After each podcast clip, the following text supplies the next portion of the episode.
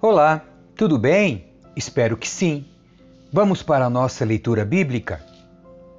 Livro de Juízes, capítulo 13. O nascimento de Sansão. Mais uma vez, os israelitas fizeram o que era mal aos olhos do Senhor. Por isso, o Senhor os entregou nas mãos dos filisteus, que os oprimiram durante quarenta anos. Naqueles dias, um homem chamado Manoá, da tribo de Dan, vivia na cidade de Zorá. Sua esposa era estéril e eles não tinham filhos. O anjo do Senhor apareceu à esposa de Manoá e disse: Embora você não tenha conseguido ter filhos até agora, ficará grávida e dará à luz um filho. Portanto, tenha cuidado. Não beba vinho e nenhuma outra bebida fermentada, nem coma nenhum alimento que seja impuro. Você ficará grávida e dará à luz um filho, do qual jamais cortará o cabelo, porque ele será consagrado a Deus como nazireu desde o nascimento. Ele começará a libertar Israel das mãos dos filisteus. A mulher foi correndo contar ao marido um homem de Deus apareceu para mim. Era como um dos anjos de Deus e sua aparência era assustadora. Não perguntei de onde era e ele não me disse seu nome. Mas ele me disse: Você ficará grávida e dará à luz um filho. Não beba vinho e nenhuma outra bebida fermentada, nem coma nenhum alimento que seja impuro. Seu filho será consagrado a Deus como nazireu desde o nascimento até o dia de sua morte. Então Manoá orou ao Senhor: Senhor, eu peço que o homem de Deus que enviaste volte e nos dê mais instruções a respeito desse filho que vai nascer. Deus atendeu a oração de Manoá e o anjo de Deus apareceu outra vez à esposa quando ela estava sentada no campo. Seu marido, Manoá, não estava com ela. Então ela foi correndo contar ao marido: O homem que apareceu outro dia está aqui de novo. Manoá voltou depressa com sua esposa e perguntou: O senhor é o homem que falou com minha esposa outro dia? Sim, sou eu, respondeu ele. Então Manoá perguntou: Quando suas palavras se cumprirem, como devemos criar o menino? Qual será o trabalho dele? O anjo do Senhor respondeu: Sua esposa deverá seguir as instruções que lhe dei. Ela não deve comer uvas nem passas, não deve beber vinho e nenhuma outra bebida fermentada, nem deve comer nenhum alimento que seja impuro. Ela deverá fazer tudo o que ordenei. Manoá disse ao anjo do Senhor: Por favor, fique aqui até prepararmos um cabrito para o Senhor. Está bem, só que não comerei nada, respondeu o anjo do Senhor. Mas você pode preparar um holocausto como sacrifício ao Senhor. Manoá ainda não havia percebido que era o anjo do Senhor. Manoá perguntou ao anjo do Senhor: Qual é seu nome? Queremos lhe prestar homenagem quando isso tudo se cumprir. Por que quer saber meu nome? disse o anjo do Senhor. Ele é tão maravilhoso que você não conseguiria entender. Então Manoá tomou um cabrito e uma oferta de cereal e os apresentou sobre uma rocha como sacrifício ao Senhor.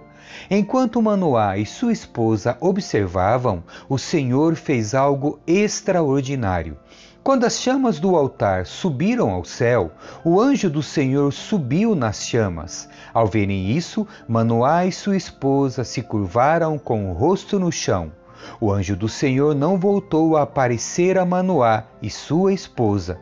Então Manoá finalmente percebeu que era o anjo do Senhor e disse à sua esposa: Com certeza vamos morrer, pois vimos a Deus. Sua esposa, porém, disse: Se o Senhor quisesse nos matar, não teria aceitado o holocausto e a oferta de cereal, não teria aparecido a nós, nem nos teria revelado essas coisas maravilhosas. Quando o menino nasceu, ela o chamou de Sansão. O Senhor o abençoou enquanto ele crescia, e o Espírito do Senhor começou a agir nele quando ele morava em Maanedã, entre Zorá e Estaol. Capítulo 14 O enigma de Sansão Certo dia, Sansão estava em Tina e viu uma moça do povo filisteu Quando voltou para casa, disse a seu pai e a sua mãe: Vi uma moça filisteia em Tina. Quero me casar com ela. Consigam aquela moça para mim. Seu pai e sua mãe se opuseram. Não há uma moça sequer em nossa tribo ou entre todo o nosso povo com quem você possa se casar? Porque tem de procurar uma esposa entre os filisteus pagãos? Mas Sansão disse a seu pai: Consiga a moça para mim, é ela que eu quero. Seus pais não sabiam que o Senhor estava agindo no meio de tudo isso para criar uma oportunidade de agir contra os filisteus que na época dominavam Israel. Quando Sansão e seus pais estavam descendo a Tina, de repente um jovem leão atacou Sansão perto dos vinhedos de Tina. Naquele momento, o espírito do Senhor veio sobre Sansão com tamanho poder que ele rasgou o animal pelas mandíbulas usando as próprias mãos, com a mesma facilidade que se despedaça um cabrito. Contudo, não contou a seus pais o que havia acontecido. Quando chegou a Tina, conversou com a moça e se agradou muito dela. Algum tempo depois, quando voltou a Tina para o casamento, saiu do caminho para ver o cadáver do leão. Descobriu que o enxame de abelhas havia feito mel dentro da carcaça. Pegou um pouco de mel com as mãos e foi comendo pelo caminho. Também deu um pouco a seu pai e a sua mãe, e eles comeram, mas Sansão não lhes contou que havia tirado o mel da carcaça do leão. Enquanto seu pai estava em Tina para o casamento, Sansão ofereceu uma festa ali, como era costume entre os noivos. Quando os pais da noiva o viram, escolheram trinta rapazes da cidade para o acompanharem na festa. Sansão lhes disse: Vou lhes propor um enigma. Se conseguirem decifrá-lo durante estes sete dias de celebração, darei a vocês trinta camisas de linho fino e trinta conjuntos de roupa. Mas, se não conseguirem decifrá-lo, vocês me darão trinta camisas de linho fino e trinta conjuntos de roupa. Está bem, concordaram eles. Proponha seu enigma. Ele disse: Do que come veio algo para comer, do que é forte veio algo doce. Três dias depois, eles ainda tentavam encontrar a resposta. No quarto dia, disseram à esposa de Sansão: Convença seu marido a explicar o enigma. Caso contrário, queimaremos vivos você e sua família. Você nos convidou à festa só para nos deixar pobres? Então a esposa de Sansão lhe disse aos prantos: Você não me ama, você me odeia, propôs um enigma ao meu povo, mas não me contou a resposta. Ele respondeu: Não revelei o enigma nem a meu pai e minha mãe, porque deveria contá-lo a você? Ela chorava cada vez que estava com ele, e assim continuou até o último dia da festa. Por fim, de tanto importunar Sansão, no sétimo dia ele lhe contou a resposta. Então ela explicou o enigma aos rapazes. Antes do pôr do sol do sétimo dia, os homens da cidade vieram dar a resposta a Sansão. O que é mais doce que o mel? O que é mais forte que o leão? Sansão respondeu: Se vocês não tivessem arado com minha novilha, não teriam resolvido meu enigma. Então o espírito do Senhor veio com poder sobre Sansão. Ele desceu à cidade de Ascalon, matou trinta homens, tomou seus pertences e deu as roupas deles aos homens que haviam resolvido o enigma.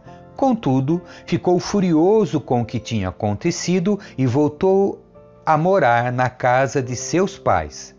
A noiva de Sansão foi dada como esposa ao rapaz que o havia acompanhado na cerimônia. Capítulo 15 Sansão se vinga dos filisteus. Algum tempo depois, durante a colheita do trigo, Sansão levou um cabrito de presente para sua esposa. Vou ao quarto da minha esposa para dormir com ela, disse ele, mas o pai dela não o deixou entrar.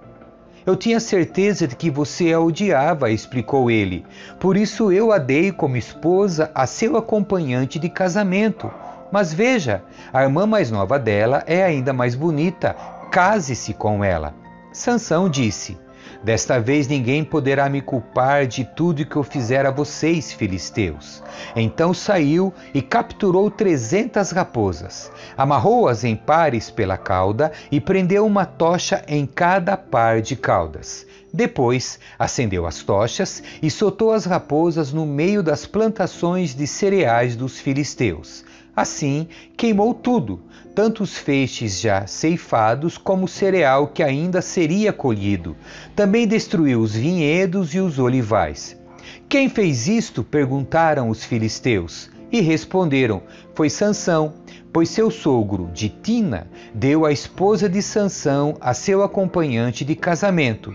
Então os filisteus queimaram vivos a mulher e seu pai. Sansão disse aos filisteus: Não descansarei enquanto não me vingar de vocês pelo que fizeram. Ele os atacou com grande violência e matou muitos deles. Depois foi morar numa caverna na rocha de Etã. Então os filisteus acamparam em Judá e se espalharam pelos arredores da cidade de Lei. Os homens de Judá perguntaram aos filisteus: Por que vieram nos atacar? Os filisteus responderam: Viemos capturar Sansão e nos vingar dele. Então três mil homens de Judá desceram para buscar Sansão na caverna da rocha de Etã. Você não sabe o que os filisteus que os filisteus nos dominam? Disseram a Sansão. O que você está fazendo conosco? Sansão respondeu: Só fiz a eles o que fizeram a mim.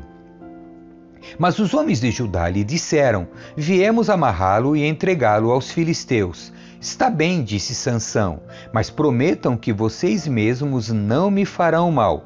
Vamos apenas amarrá-lo e entregá-lo aos filisteus, responderam eles. Não vamos matá-lo. Então amarraram com duas cordas novas e o fizeram sair da rocha. Quando Sansão chegou a Leí, os filisteus vieram ao seu encontro dando gritos de vitória. Mas o espírito do Senhor veio com poder sobre Sansão, e ele rompeu as cordas em seus braços como se fossem barbantes de linho queimados, e as amarras caíram de suas mãos. Sansão encontrou a queixada de um jumento que tinha sido morto havia pouco tempo. Ele a pegou e a usou para matar mil filisteus. Então disse: Com uma queixada de jumento fiz deles montões, com uma queixada de jumento matei mil homens. Quando acabou de celebrar sua vitória, jogou fora a queixada e aquele lugar foi chamado de Ramat-Lei. Sansão, sentindo muita sede, clamou ao Senhor: por meio da força de teu servo, concedeste este grande livramento. Acaso devo morrer de sede e cair nas mãos desses incircuncisos? Então Deus fez jorrar água de um buraco no chão em Lei. Sansão bebeu e se reanimou. Chamou aquele lugar de En-Acorê, que existe em Lei até hoje. Sansão julgou Israel durante 20 anos, no período em que os filisteus dominavam a terra. Amém. Que Deus abençoe você. Tchau.